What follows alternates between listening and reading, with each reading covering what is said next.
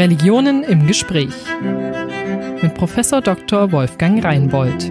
Ja, herzlich willkommen zu Religion im Gespräch. Heute ein, ein Jubiläum. Wir machen heute die 50. Aufzeichnung, jetzt acht Jahre schon läuft die Reihe. Unser Thema heute ist der politische Islam. Wir sind alle geprägt durch die Anschläge der letzten Wochen. Die Stichworte sind Nizza, Paris, Wien, auch Dresden. Und zurzeit läuft wieder eine große Debatte, in der sich viele fragen, was kann man eigentlich tun gegen den Terror? Was sind die richtigen Maßnahmen? In Österreich hat die Regierung angekündigt, dass sie den politischen Islam zum Straftatbestand machen will. Und auch in Deutschland ist eine Diskussion im Gange. Und wir stellen heute die Frage, was ist das politischer Islam? Äh, hilft uns dieser Begriff? Und wo könnte diese Trennlinie, nicht, man hat ja manchmal den Eindruck, es wird so ein bisschen zwischen einem guten und einem bösen Islam differenziert. Wo, wo könnte diese Trennlinie verlaufen? Und wir diskutieren das mit einem ausgewiesenen Experten. Ich freue mich, dass wir hier auf die Weise zusammenkommen. Herzlich willkommen, Amir Giri in Fribourg in der Schweiz. Ein paar Worte zu Ihnen. Sie sind dort seit einigen Jahren Professor für islamische Studien und Direktor am Schweizerischen Zentrum für Islam und Gesellschaft und kommen von Haus aus aus der Islamwissenschaft, haben einige Jahre an der Universität Erfurt gearbeitet, dann in Münster an der Universität am Zentrum für Islamische Theologie promoviert und jetzt seit 2017 in Fribourg. Und sie beschäftigen sich besonders mit Geistes- und Kulturgeschichte des Islams, auch mit der Frage, was eigentlich Tradition äh, bedeutet. Das ist ein Begriff, der, der wichtig werden wird in unserem Gespräch. Und von dort aus äh, auch mit den Fragen des islamischen Extremismus.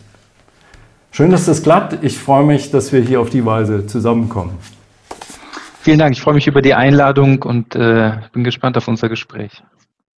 Ja, ähm, die Frage, was kann man eigentlich tun gegen den islamischen äh, Terror oder den islamisch begründeten Terror oder wie man das nennen soll, wo läuft diese Trennlinie? Ähm, ich hatte gesagt, es, es, es, gibt jetzt den Versuch, diesen Begriff politischen Islam in die Mitte zu rücken und zu sagen, wir müssen da genauer hinsehen. Wie, wie beurteilen Sie diesen Vorschlag? Glaube jetzt, äh, das ist ja eine sehr spezifische Situation in Österreich ähm, und ähm, ich denke, die, die juristische Einordnung ist da relativ eindeutig, weil der Begriff einfach so schwammig ist, äh, macht es also und juristisch so ungenau ist, ist es schwierig, da von einem äh, Straftatbestand äh, zu sprechen. Man müsste das inhaltlich definieren und äh, da kommen einige Schwierigkeiten dann ähm, auf die Juristen zu und wie dann auch dieser Begriff umsetzbar ist. Auch das ist dann sehr, sehr schwierig vorauszusehen. Äh, was die Intention des Begriffes ähm, ähm, angeht, muss man vielleicht schon sagen, dass es äh, auch jetzt in den Verlautbarungen äh, ähm, in Österreich darum gehen soll, ähm, ideelle, ide den ideellen Nährboden für ähm, islamistischen Extremismus und dann eben auch für Terrorismus zu unterbinden oder trocken zu legen. Ähm, hier ist also eine gewisse Fokus, ein Fokuswechsel findet statt, äh, wo man also äh, versucht, auf präventiver Ebene schon zu fragen, äh, wie entsteht ein ideeller Nährboden für islamistischen Extremismus und für islamistische Gewalt und wie kann man diesen Nährboden äh, austrocknen? Wie kann man das also verhindern? Es ist eine wissenschaftliche Dokumentationsstelle, die davon ausgeht, dass es dafür noch sehr wenig wissenschaftliche Grundlagen äh, gäbe.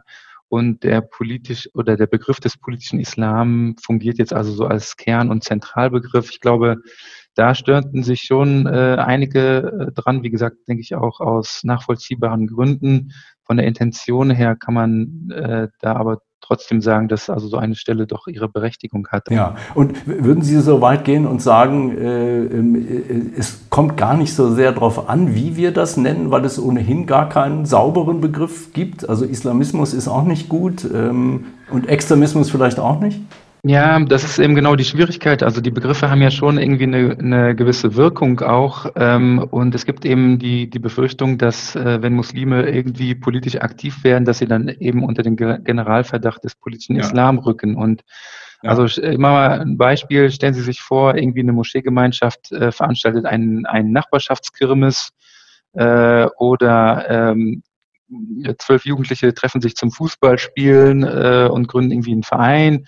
Mhm. Das ist eben sehr, sehr schwer, dann irgendwann zu trennen, was ist dann also, was fällt unter diesen, äh, unter diesen ideologischen Begriff politischer Islam und was kann dann einfach eine ganz normale Ausdrucksweise von Muslimen sein äh, in einem politischen und gesellschaftspolitischen Gefüge. Mhm. Und da ist es eben dann schon die Frage, äh, ja, wie kann man das inhaltlich und präzise voneinander differenzieren. Aber ja. grundsätzlich, wie gesagt, ich denke, das ist schon eine wichtige Fragestellung, äh, ähm, also zu schauen, wo, wo ist dieser ideelle Nährboden, der zu islamistischer Gewalt führt. Ja, vielleicht noch eine Nachfrage. Der Begriff Islamismus ist ja auch strittig und es, es gibt viel hin und her. Wie, wie, stehen Sie dazu? Würden Sie sagen, es ist, ist ein, ein, klarer definierter Fachbegriff, den wir auch problemlos verwenden sollten? Oder gehören Sie eher zu denen, die, die ihn eher meiden?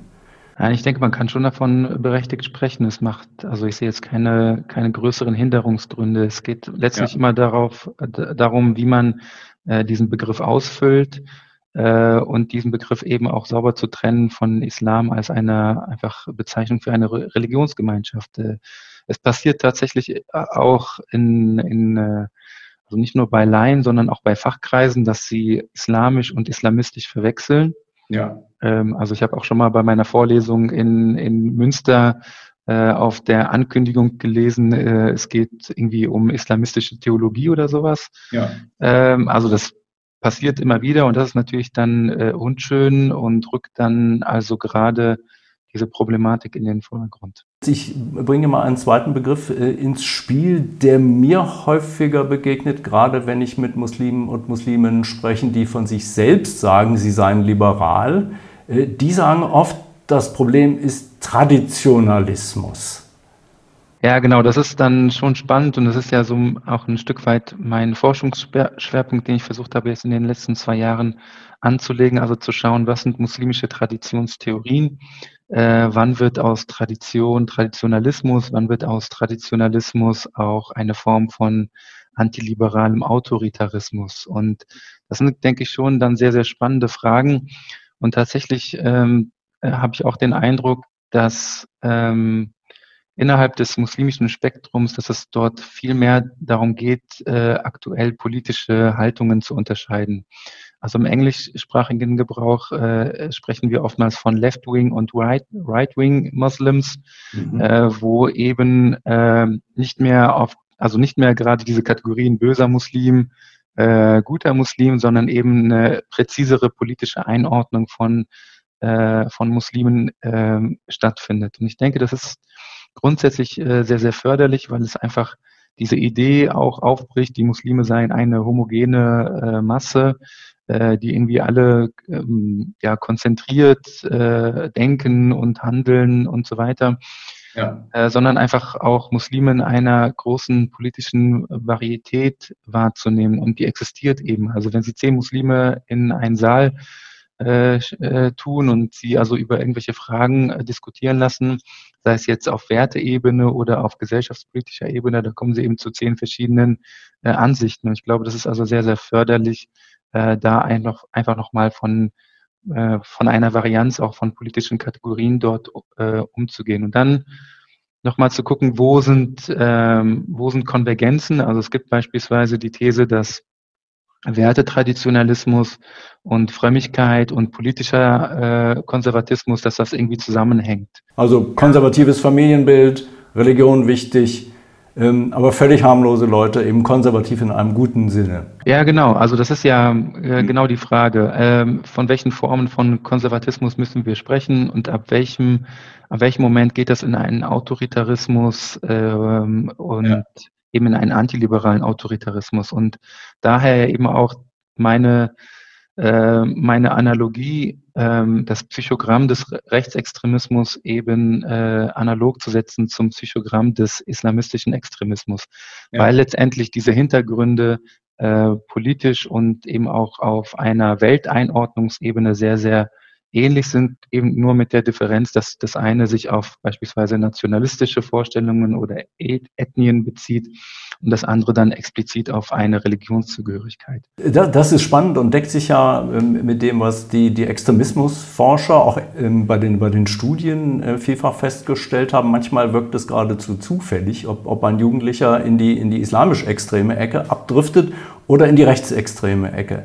Äh, Sie haben das neulich, glaube ich, auch in der Neuen Zürcher Zeitung mal, mal zugespitzt und geschrieben. Also wir, wir müssten sagen, diese, diese äh, Tourist, äh, Terroristen, die sich da berufen auf den Islam, das sind eigentlich rechts, rechtsextreme Leute mit, mit einem jetzt nicht völkischen, aber dann doch so irgendwie islamisch-völkischen äh, Reinheitsideal, dem sie nachstreben. Ja?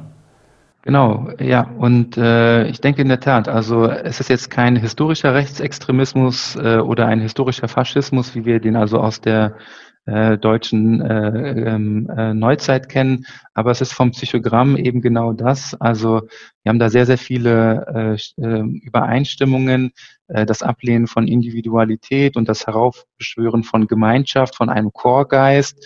Das. Mitglied der Gemeinschaft muss sich den Zielen der Gemeinschaft äh, unterordnen.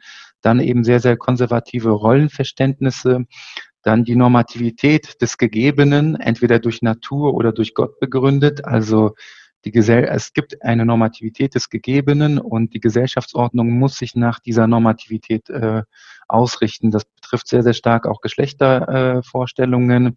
Äh, ja. äh, die Frau am heimischen Herd und der Mann, der also draußen für, für äh, das Einkommen streitet. Mhm. Äh, das wird also argumentiert, das sei naturgegeben und das muss also kulturell umgesetzt werden. Und äh, kulturell konstru konstruierte Entwürfe, Lebensentwürfe werden dann also komplett abgelehnt. Und ein drittes Merkmal, das man nennen kann, ist ähm, auch ein Überlegenheitsgefühl. Mhm. Also, dass man dann auch letztendlich zu einer Hierarchisierung von unterschiedlichen äh, solchen Haltungen kommt und eben sagt beispielsweise, ja, es gibt viele Kulturen und ja, es ist auch in Ordnung, es gibt viele Religionen, aber unsere Kultur und unsere Religion ist die bessere. Äh, und deshalb ist das die, die auch gesellschaftlich und gesellschaftspolitisch zu dominieren hat. Und dann ist es letztendlich nur noch eine Frage, ist es ein revolutionärer Extremismus, der also auch in die Tat schreiten will und mit unterschiedlichen Mitteln äh, das äh, also in die Gesellschafts äh, die Gesellschaftsordnung äh, wechseln, umdrehen mhm. will, oder ist es ein legalistischer Extremismus, der sagt, gut, wir haben jetzt aktuell nicht die Mehrheits äh, die Mehrheitskontrolle, aber wenn es dann soweit ist, dann setzen wir unsere gesellschaftlichen Vorstellungen um. Das ist eben auch so ein Stück weit die Gefahr am islamistischen Extremismus, dass da äh, oder das ist das große Problem, das wir aktuell sehen und das denke ich auch berechtigt ist, dass es also so eine plakative Zustimmung gibt äh, zu bestimmten Werten, aber dass es keine wirkliche ein, inhaltliche Einsicht in in demokratische und äh, liberal-demokratische Werte gibt. Es, es, gibt ja Leute, die sagen, dieser sogenannte legalistische Islamismus, also Leute, die sich im Rahmen der Gesetze ähm, ganz treu bewegen, aber im Inneren eigentlich äh, das System ablehnen oder, oder stark anzweifeln, dass das eigentlich die größere Gefahr sei als der, der schon äh, zur Gewalt gegriffen hat. Würden Sie, würden Sie das unterstützen? Ja, genau, das ist halt äh, eine, eine schwierige Ebene. Tatsächlich ist es dann, also wenn, ähm, wenn es einfach nur aus so einem plakativen äh, Habitus erfolgt. Also in Frankreich gab es beispielsweise, gibt es den Vorschlag, dass muslimische Vereine und Vereinigungen, Moscheegemeinden äh, Kart, also eine Charta unterschreiben und dort äh, die Befürwortung des, äh, des, des Staatsprinzips, des laizistischen Staats, äh, Prinzips damit äh, sichern. Und dann ist natürlich die Frage, was hat so eine Charta für eine ja, für, für eine Wirkung, für eine Ausstrahlung, ähm, wenn die Leute, die das unterschreiben, also nicht in die Einsicht dieser äh, einer liberal-laizistischen Ordnung jetzt für den Fall Frankreich äh, überzeugt sind. Und dann sind das eben nur Lippenbekenntnisse. Und dann macht es das natürlich umso schwerer, nachzuvollziehen, sind die Leute jetzt wirklich davon überzeugt, sehen sie die Wertigkeit dessen und können sie das also mit ihrer eigenen religiösen Haltung äh, verbinden, verknüpfen? Oder ist es einfach nur, wie gesagt, ein Lippenbekenntnis und irgendwie bei der ersten Gelegenheit, ja, dann äh, kann es irgendwie, also äh, kommt es dann eventuell auch zu antidemokratischen und antiliberalen äh, Agitationen. Und das ist eben schwierig. Auf der anderen Seite wir, wir befinden uns ja irgendwie auf so einer Gesinnungsebene in Anführungsstrichen. Mhm. Man findet oftmals eben auch äh, sehr also vor, äh, vorschnelle Abkanzelungen, also jemand, der irgendwie artikuliert, dass er für, äh, für die liberale demokratische äh, Ordnung steht, ihm dann aber unter diesem Vorwand dann gesagt wird, nein, das ist nur ein Lippenbekenntnis. Ja. Das ist natürlich dann irgendwie auch schwierig. Äh, und das macht die ganze Situation eben sehr, sehr angespannt, sehr, sehr misstrauisch. Und ich glaube, wir sollten also gesellschaftlich um jeden Preis äh, versuchen zu verhindern, dass es zu so einer Situation kommt, die aktuell in bestimmten Orten in Frankreich herrscht, beispielsweise. Ähm, und da brauchen wir einfach nochmal eine Wiederbelebung des demokratischen Gesprächs, äh, wo einfach inhaltlich auf inhaltlicher Ebene eine Auseinandersetzung stattfindet. Verbinden Sie damit auch die Forderung in die muslimische Community hinein, dass man sich stärker mit diesen Fragen auch inhaltlich beschäftigt, auch, auch in den Moscheeverbänden? Würden Sie das sagen? Ja, definitiv. Ich glaube, es ist, äh, wie gesagt, es ist immer wieder ein Dilemma, dieses, die, dieses Distanzierungsthema. Ähm, auf der anderen Seite glaube ich, dass, äh, dass Musliminnen und Muslime, muslimische Verbände, Organisationen, Vereine, dass sie einfach noch, ähm, noch stärker ähm, sich artikulieren müssen äh, und einfach deutlich machen müssen, äh, wie sie sich davon abgrenzen. Und eben auch, ähm, es geht ja auch in, in Bereiche der innermuslimischen Kritik, wo es auch bestimmte Hierarchieverhältnisse gibt, das Verhältnis von Gelehrten und Gemeinden oder von Imam und Laie, das Verhältnis zwischen äh, Interpretation und der Autorität zu interpretieren zwischen Männern und Frauen. Äh, da gibt es eine, eine Reihe oder auch einen innermuslimischen Rassismus. Äh, also da gibt es eine Reihe von Themen, die eben wichtig sind oder eben auch Fundamentalismus. Wie verhindert man, dass, äh, wie gesagt, aus einer Frömmigkeit, aus einem Traditionalismus ein Fundamentalismus wird? Das sind Fragen, äh, die, also genuine Fragen, die die muslimischen Gemeinschaften ja selber betreffen. Ja. Und sie tun eben auch ein Gutes daran, diese Themen auch selber zu artikulieren und auch sich selber damit auseinanderzusetzen und eben nicht immer in dieser ja, defensiven Haltung zu bleiben und äh, das macht es dann eben schwierig auch für die für die öffentliche Glaubwürdigkeit. Ich glaube, es äh, täte äh, gut daran, äh, dass Muslime da einfach mal stärker in die Öffentlichkeit treten. Es gibt viele muslimische Vereine, die machen sehr, sehr gute Arbeit, Integrationsarbeit, mhm. die dann irgendwann auch Präventionsarbeit ist. Aber ich glaube, es ist wichtig, das nochmal stärker in die Öffentlichkeit zu tragen. und an dem Punkt auch, würden Sie sagen, auch theologisch ranzugehen? Denn äh, jetzt nach meiner laienhaften Kenntnis, die Tradition spielt ja im Islam nun, nun eine gewaltige Rolle, nicht? Weil natürlich die Überlieferung über das Leben des Propheten und so weiter äh, grundlegend ist für, für jede muslimische Praxis. Wie, wie, wie kann man das äh, in einer guten Weise ähm, aufbauen? Ja, also ich denke auf mehreren Ebenen. Ähm, äh, auf theologischer Ebene, aber auch auf äh, sozialer äh, Ebene. Was wir beispielsweise merken, dass Traditionalismus in Autoritarismus immer dann mündet, wenn es zu ähm, ja, zu, zu Brüchen kommt, äh, zu entweder biografischen Brüchen oder zu gesellschaftlichen Brüchen, entweder durch externe Ereignisse wie Machtwechsel, Kriege. Also ich, ich beziehe mich jetzt auf die islamische Ideengeschichte. Mhm. Ähm, jedenfalls, äh, was deutlich ist, dass es immer äh, Situationen von entweder persönlich oder kollektiv erlebter Unsicherheit, äh, Unübersichtlichkeit, auch ein sich bedroht fühlen, äh, dass das oftmals so die Hintergründe sind, wo ein Traditionalismus in einen Autoritarismus äh, äh, wechselt und äh, mündet. Wo, wo ist für Sie die Grenze in der Berufung auf Tradition? Wenn ich jetzt mal von außen drauf schaue, die muslimische Tradition enthält ja sehr unterschiedliche Dinge. Sie, sie finden auch absolut gewalttätiges Material mit Bezug auf das Leben des Propheten, auf, auf das man sich berufen kann. Und äh, solche Gruppen wie der Islamische Staat tun es natürlich zuhauf. Also wie, wie geht man damit um, mit, mit so einer Form von Tradition? Ja, ich glaube, Sie sagen es auch. Also es gibt ja auch nie die Tradition, die eine Tradition, sondern es gibt immer Traditionen. Ja. Und es ist auch immer der Kampf von verschiedenen Traditionen um, um eine Deutungshoheit. Und ja. äh, es gibt also auch keine Nicht-Tradition. Irgendwie befinden sie sich immer in einer Form von Traditionalität. Äh, und äh, das macht es dann, das macht dann die Frage oder wirft die Frage auf, welche Tradition, welcher Tradition wird jetzt gefolgt, welche, welche wird hochgehalten. Und da gibt es eben, wie Sie sagen, auch ein großes Set an Möglichkeiten, ob man eher ein integratives Theologieverständnis äh, äh, pflegt und artikuliert, ein inklusives äh, Theologieverständnis äh, artikuliert oder ein exklusives. Ist das alles legitime Interpretation für Sie oder, oder würden Sie sagen, es gibt, es gibt an einer Stelle gibt sozusagen eine Weichenstellung, wo, wo wir aufpassen müssen? Ja, also ich denke, es sind ja immer biografische Dispositionen, die dazu führen, dass man einen Text selektiv wahrnimmt und ja. diese selektive Wahrnehmung eben dann zur Essenz des Islams oder zum Wesen des Islams dann erhebt.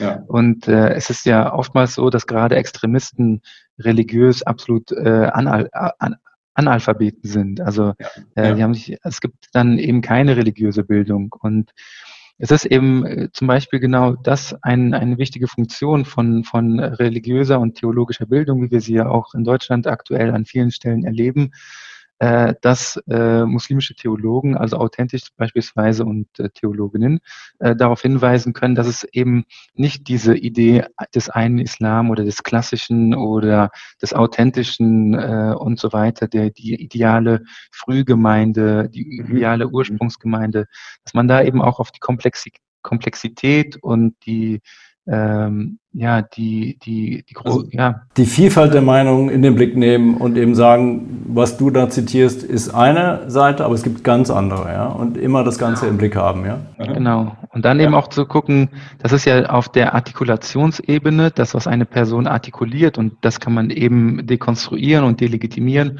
Und dann auf der zweiten Ebene zu gucken, auf biografischer und motivationaler Ebene, äh, wo drückt der Schuh da tatsächlich? Äh, dieses, diese Überlegenheitsvorstellungen äh, und Fantasien, ähm, da gibt es eben auch interessante Zusammenhänge, die rühren oftmals mit Biografien, die Gewalt erlebt haben, entweder als Opfer oder als Täter, mhm. und die dann beispielsweise diese Überlegenheitsideologie dazu nutzen, äh, äh biografisch aus diesem Kreislauf von Gewalt herauszukommen äh, oder von, vom Opfersein in einem äh, äh, in, in ja. der Biografie herauszukommen.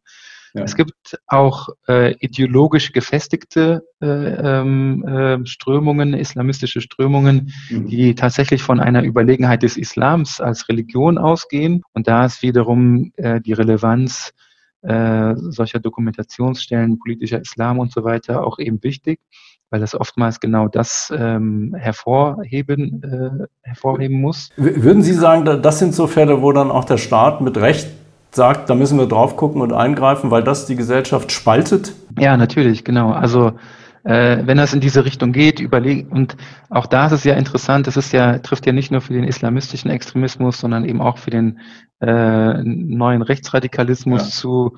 Auch da ist es eine sehr, sehr, sehr analoge äh, äh, Argumentation. Also es ist ganz schön und gut, dass es unterschiedliche Kulturen und unterschiedliche Religionen gibt, aber bitte nicht hier bei uns, weil bei uns gibt es eben nur dieses, diese eine Leitkultur und das ja. ist eben auch die überlegene Leitkultur und alles andere hat sich danach ja. zu orientieren. Ja, das klingt so ein bisschen nach identitäre Bewegung oder so mit diesem, was man Ethnopluralismus nennt, nicht? Und sehr vergleichbar, ja.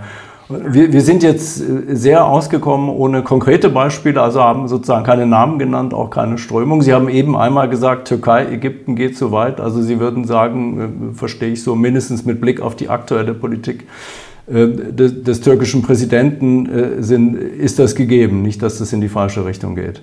Ja, es ist ähm, bei der Beobachtung jetzt der Türkei, es ist etwas auch äh, umstritten. Also die einen sprechen von einem Osmanismus, die anderen von einem Islamismus, ja. die anderen auch wieder von einem Türkismus. Ähm, ja, also was jedenfalls deutlich äh, ist, ähm, es gibt viele äh, muslimische Länder, die nicht nur innenpolitisch, sondern auch außenpolitisch sich als Schutzmacht des Islams äh, generieren manchmal auch unter einer nationalistischen Prägung, also beispielsweise eines türkischen Islam oder eines saudischen Islam, mhm. äh, teilweise auch in großer Rivalität zueinander.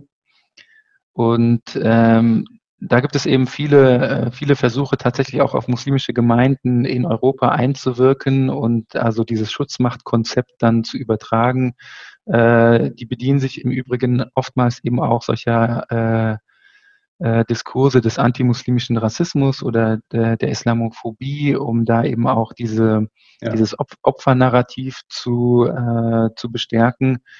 Ja, und ich denke, das ist schon, ähm, äh, schon ähm, schon schwierig, auch riskant, gerade für äh, muslimische Gemeinden in Europa, weil sie das oftmals den politischen Hintergrund da, dahinter sehr, sehr spät oder gar nicht erkennen. Mhm. Ähm, und äh, da muss man, glaube ich, sehr, sehr vorsichtig sein.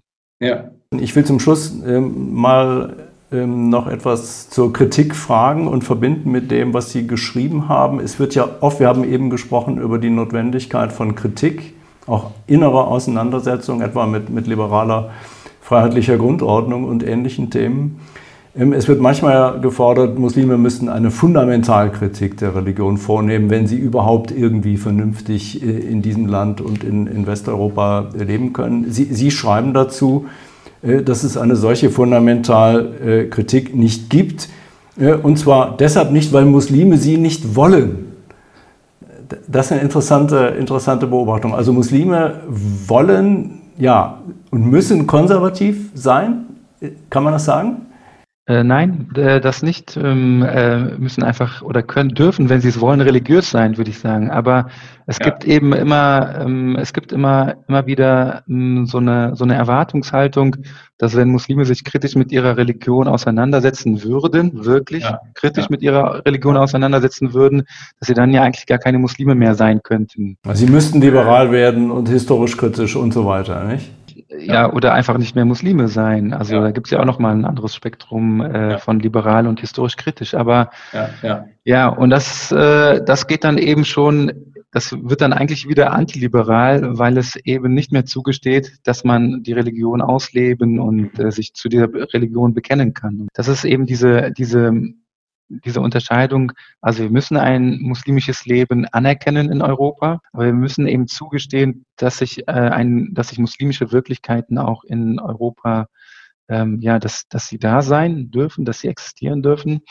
Und dann aber eben auch klar machen, wo ist die, wo, wo ist die Schwelle, wo es also äh, in eine Haltung mündet, die dann äh, religiös begründet zu einem, wie gesagt, äh, zu antiliberalen und antidemokratischen.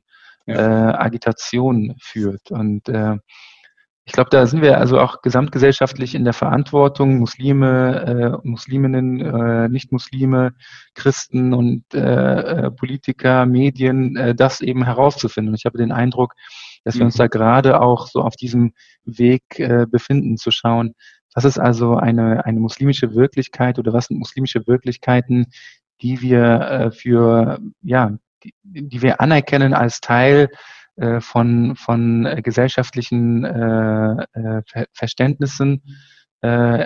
Und ähm, genau, und dann eben auch zu sagen, wo, wo sind die Grenzen da überschritten und äh, was ist für uns nicht mehr akzeptabel. Ja, das, das ist ein, ein, ein gewaltiges Themengebiet, was uns über viele Jahre beschäftigen wird. Sie, nicht zuletzt Sie persönlich äh, in Ihren Forschungen in, in Fribourg und, und darüber hinaus ich sage für heute erstmal mal herzlichen Dank für das Gespräch. Äh, wir haben sehr vieles angerissen, vieles äh, angesprochen, nicht, nicht die Lösung gefunden, wie man das Schloss aufschließen kann. Das ist auch nicht zu erwarten. Ähm, ist wahrscheinlich auch, auch gar, nicht, gar nicht möglich, darauf eine, eine einfache Antwort äh, zu geben.